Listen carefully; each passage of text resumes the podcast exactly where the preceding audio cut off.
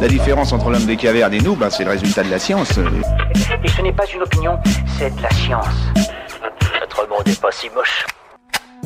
Pourquoi certaines personnes voient les chiffres en couleur? Pour Tania, le 4 est forcément vert forêt, le 6 rouge. Elle voit les chiffres mais aussi les lettres en couleur.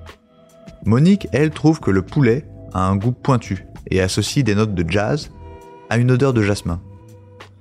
Ces associations involontaires, automatiques et permanentes de plusieurs sens s'appellent la synesthésie. Chez certains, elles sont encore plus étranges. Ils visualisent le calendrier sous une forme géométrique précise qui leur permet de sauter de mois en mois.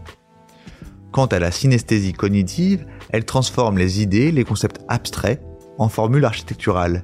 Il y aurait ainsi entre 100 et 150 types de synesthésie différentes, selon la neurobiologiste Claire Martin du CNRS. Ce phénomène, qui toucherait environ 4% de la population, n'a rien de pathologique, même si des recherches ont révélé des différences au niveau du fonctionnement et de l'anatomie du cerveau des synesthètes. Des examens ont mis en évidence une suractivité cérébrale. En fonction du type de synesthésie, il y aurait davantage de connexions entre certaines zones cérébrales. Par exemple, la zone de l'air auditive s'active à la projection d'une image.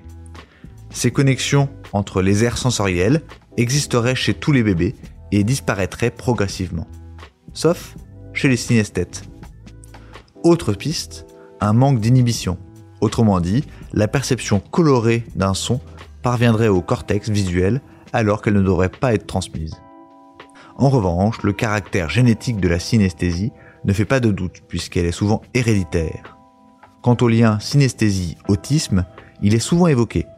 Des études ont révélé que les troubles du spectre autistique étaient associés à une hyperconnectivité cérébrale. Mais rien n'est confirmé. Voilà. Il ne reste plus qu'à vous remercier de votre attention. Au revoir.